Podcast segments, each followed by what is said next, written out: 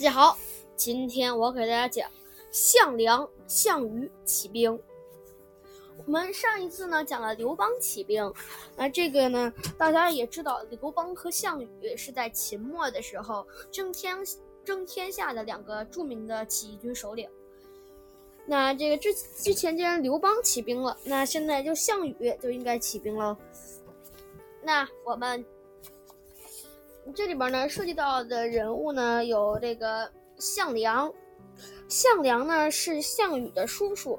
在这里呢，我项梁是有父亲的，但是我记得当时是他父亲被杀了，他就是从小就是跟着项梁。他还有一个，呃，这个他还有一个兄弟叫项伯，呃，其实也不能叫兄弟了，但是呢，反正他呢是项梁的儿子，他相当于就是项梁的侄子。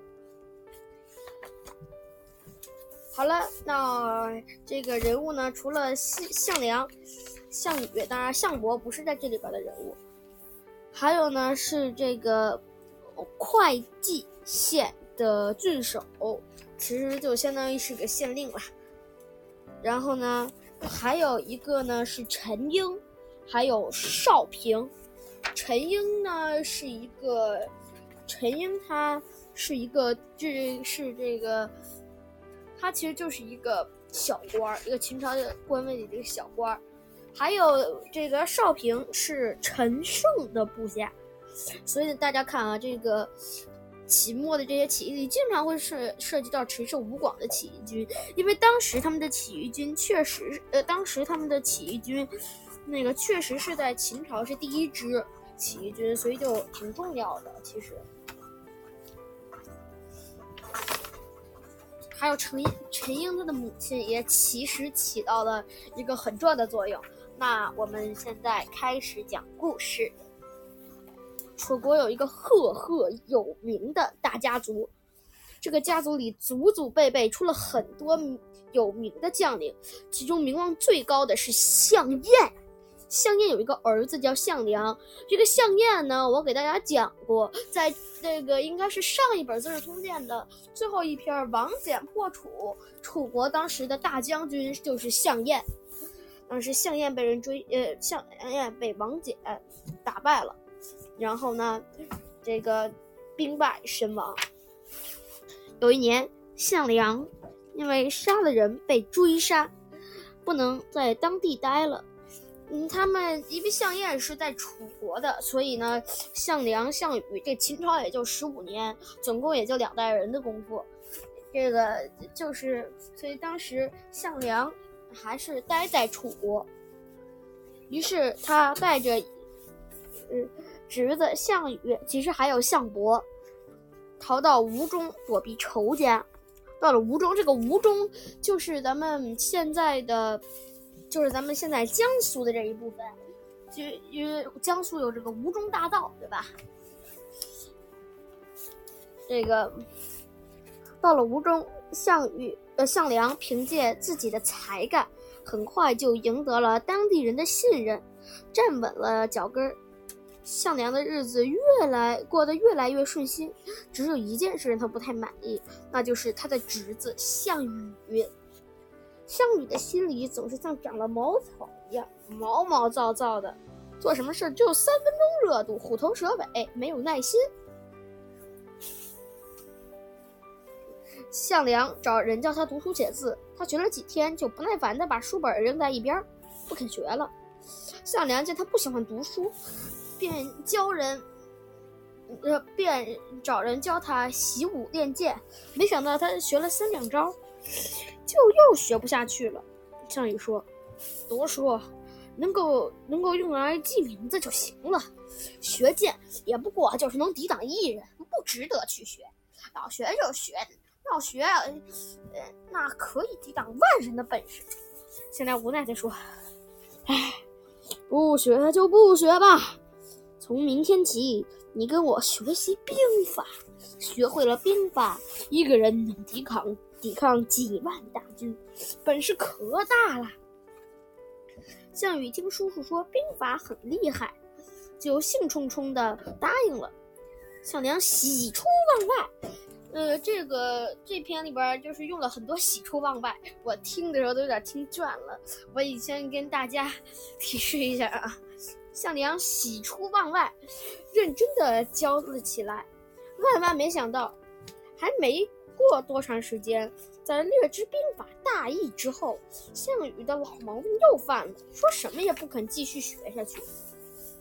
项梁觉得项羽从小跟自己东躲西藏，吃了很多苦，也不忍心责备他，只能由着他性子来。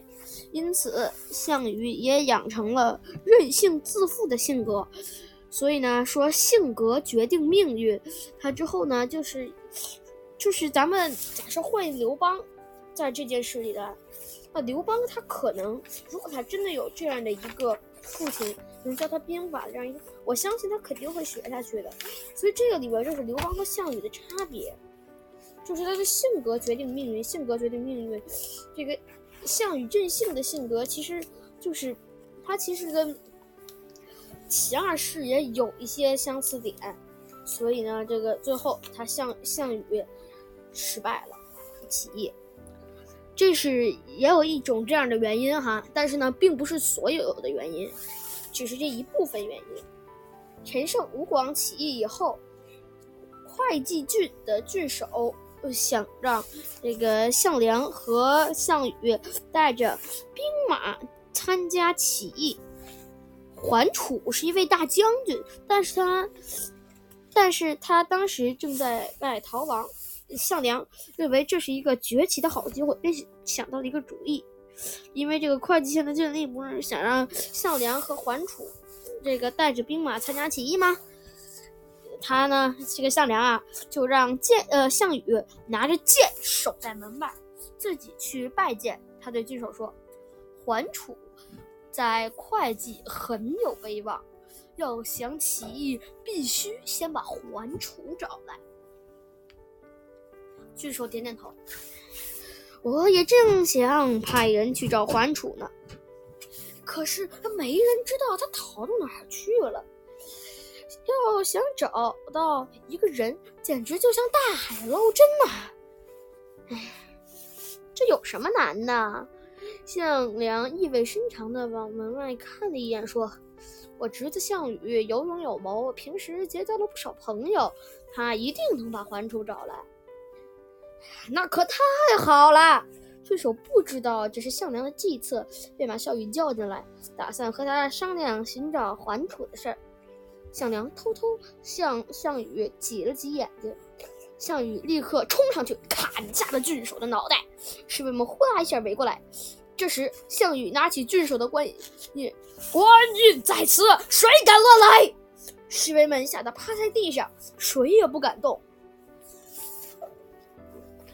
项梁把当地有势力的官员们召集在一起，义正言辞地说：“秦二世昏庸无道，害苦了我这些百姓。现在陈胜和吴广已经宣布起义了，我们应该联合起来，一起推翻秦二世，推翻秦王朝。你们大家同意吗？同意！人们纷纷举手响应。于是，项梁自己当上了郡守。”任命项羽为副将，两个人大张旗鼓，拉起了一支八千人的起义军。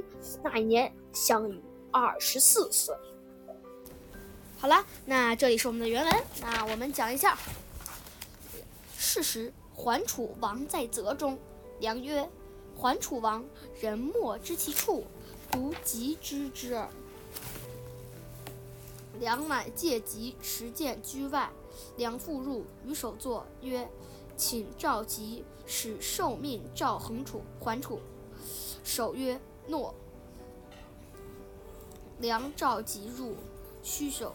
梁训疾曰：“可行矣。”于是即遂拔剑斩首头。梁呃，项梁持首头，佩其印环。门下大惊，扰乱。即所击杀数十百人，一府中皆设伏，莫敢起。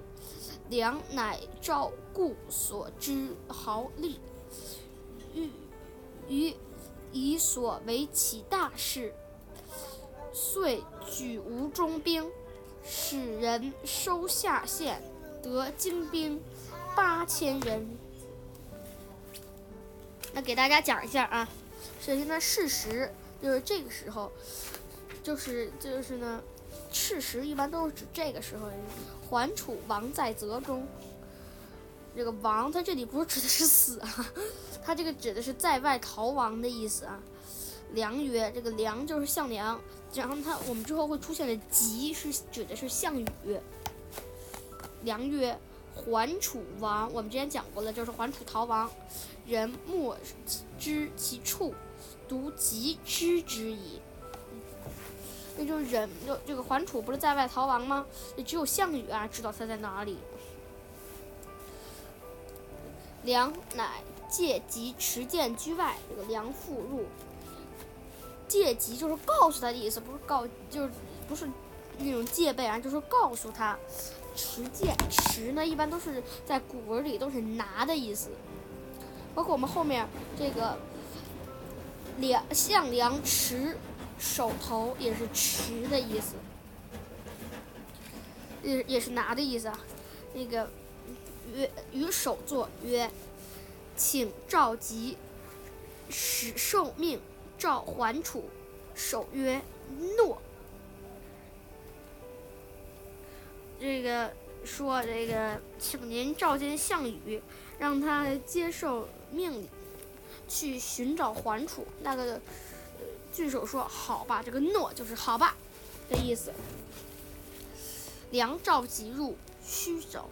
梁与即曰：“说这个，过了一会儿，这个，过了一会儿，项梁对项羽使了个眼色，说：‘呃，曰可行矣，行动吧。’但我觉得这肯定不能说是大张旗鼓说行动吧，肯定不能这么说。他肯定使了个眼色，让说行动吧。”嗯，这么说的，他他肯定是悄悄的用气势说的，他不可能是，呃，那么大那么大声明目张胆的这么说的，对吧？这于是即遂拔剑斩首头，哎，这个很，嗯，这个很直白，对吧？这个项梁持首头，我讲过了，这个佩其印，就是这个佩戴着他的这个官印，门下这个门下指的就是那些侍卫。大惊扰乱，这很害怕。急所击杀数百人，嗯，这个也很直白哈。项这个项羽杀了他们数百人，呃，数十百人，一府中皆设伏，这全都趴在地上不敢动了，莫敢起，对吧？梁乃召故所之豪士豪力，这个豪呢，当时这个里边呢，不是指的是豪。不是指的是那个富豪啊，他只是有名望、这个有实权的那些人。予以所谓起大事，这个之后，那个项梁于是把这个从前熟悉的强干的官吏给召集过来，告诉他们要起兵反秦的事。遂举吴中兵，使人收下县，得精兵八千人。这个呀，命人这个收取郡下所属各县的壮丁。凑齐了八千精兵。好了，我们这个原文就讲完了。对不起啊，我刚才那个录音的设备倒了。那我们继续讲故事啊。于是项梁自己当上了郡守。哎，我这个讲过了。陈胜，这但是这时候呢，我们开始讲陈胜的事儿。这个陈胜啊，命令手下赵平。去攻打广陵，但少平失败了。恰好这个时候，陈胜也吃了败仗，狼狈不堪地逃走了。少平听说秦朝的军队马上就要攻过来了，心里十分害怕。哎，这个时候啊，他就想到了项梁。项梁，恭喜你啊，你扬名的机会来了。少平把项梁叫来，装出一副非常高兴的样子。项梁纳闷地问：“您为什么这么说呢？”少平笑眯眯地拿出一道圣旨，说。楚王纯圣传旨，要封你为上柱国，让你去攻打秦军。如果你打败了秦军，就能成为名扬四海的大英雄了。项梁信以为真，乐颠颠的接了命令。但，项梁可不傻。后来他仔细一琢磨，自己手下只有八千人，怎么能打得过秦朝的千军万马呢？找个帮手才行啊。于是他找到了陈英。其实对陈英，他主要是他其实。陈英主要是他当时，因为我们后面会讲到，他有两万这个军队，诶，那这个原原本只有八千人，直接变成了两万八千人，多了两万人，这个好像，这个多了兵力还挺多的。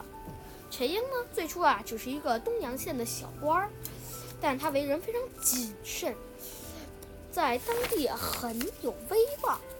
东阳县有一个年轻人杀死了县令，召集了两万人，想让陈英当他们的首领。陈英的母亲知道这件事，就语重心长地对他说：“这个陈英的母亲和陈英的性格还挺挺相似的。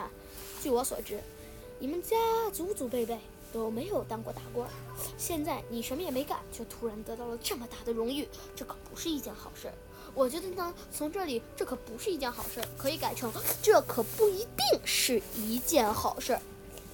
当统帅。”当统帅指挥千军万马，看起来风光无限，就要承担相当大的风险，一不小心啊就会身败名裂。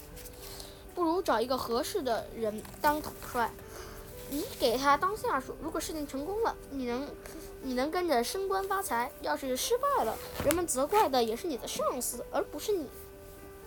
在这个节骨眼上，项梁恰好找到了陈英。陈英喜出望外，这个是 另外一个喜出望外。我记得还有一个喜出望外，是那个，我应该就是这这一个这篇里边已经出现了两个喜出望外了啊。对将士们说，项梁是名门之后，项家世世代代都是顶天立地的英雄，在楚国有很高的威望。只有让项梁当统帅，大家才能信服。才能齐心合力打败秦国，所以我们应该拥护项梁。就这样，项梁当上了大将军，展开了轰轰烈烈的起义活动。陈胜去世以后，众位将领商量着要立一位新的楚王。